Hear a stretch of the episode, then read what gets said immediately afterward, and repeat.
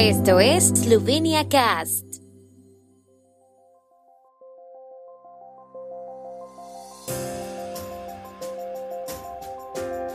Noticias. Estas son las noticias de Eslovenia de hoy jueves 24 de noviembre de 2022. Proyecto de ley sobre control de drogas a funcionarios públicos eslovenos no prospera en trámite legislativo. El Centro de Innovación Digital de Eslovenia propone directrices para el uso de la inteligencia artificial en el país. Exposición sobre el compositor y violinista esloveno Giuseppe Tartini en el Parlamento Europeo. El proyecto de ley sobre el control obligatorio de drogas a los funcionarios públicos que fue presentado al procedimiento legislativo por el partido de oposición SDS ha concluido hoy su trámite legislativo. Según la propuesta, los funcionarios seleccionados tendrían que someterse a pruebas de drogas sin previo aviso al menos una vez al año. El SDS ya ha presentado varias veces proyectos de ley sobre este tema, el último en junio, cuando fue rechazado por los parlamentarios y otro en agosto.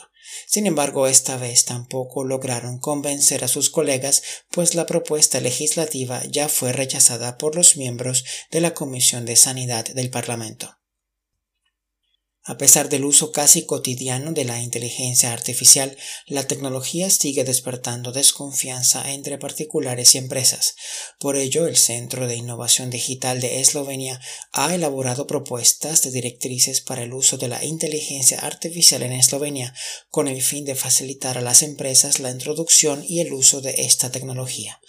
Las directrices propuestas a las que se puede acceder a través del sitio web del Centro de Innovación Digital se centran en educar o concienciar a las distintas partes interesadas sobre diferentes aspectos de la inteligencia artificial.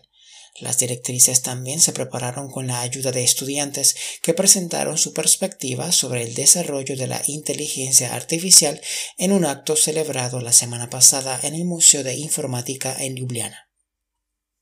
Con motivo del 330 aniversario del nacimiento del compositor y violinista Giuseppe Tartini, nacido en Pirán, la próxima semana se inaugurará en el Parlamento Europeo una exposición sobre el músico que vivió entre 1692 y 1770.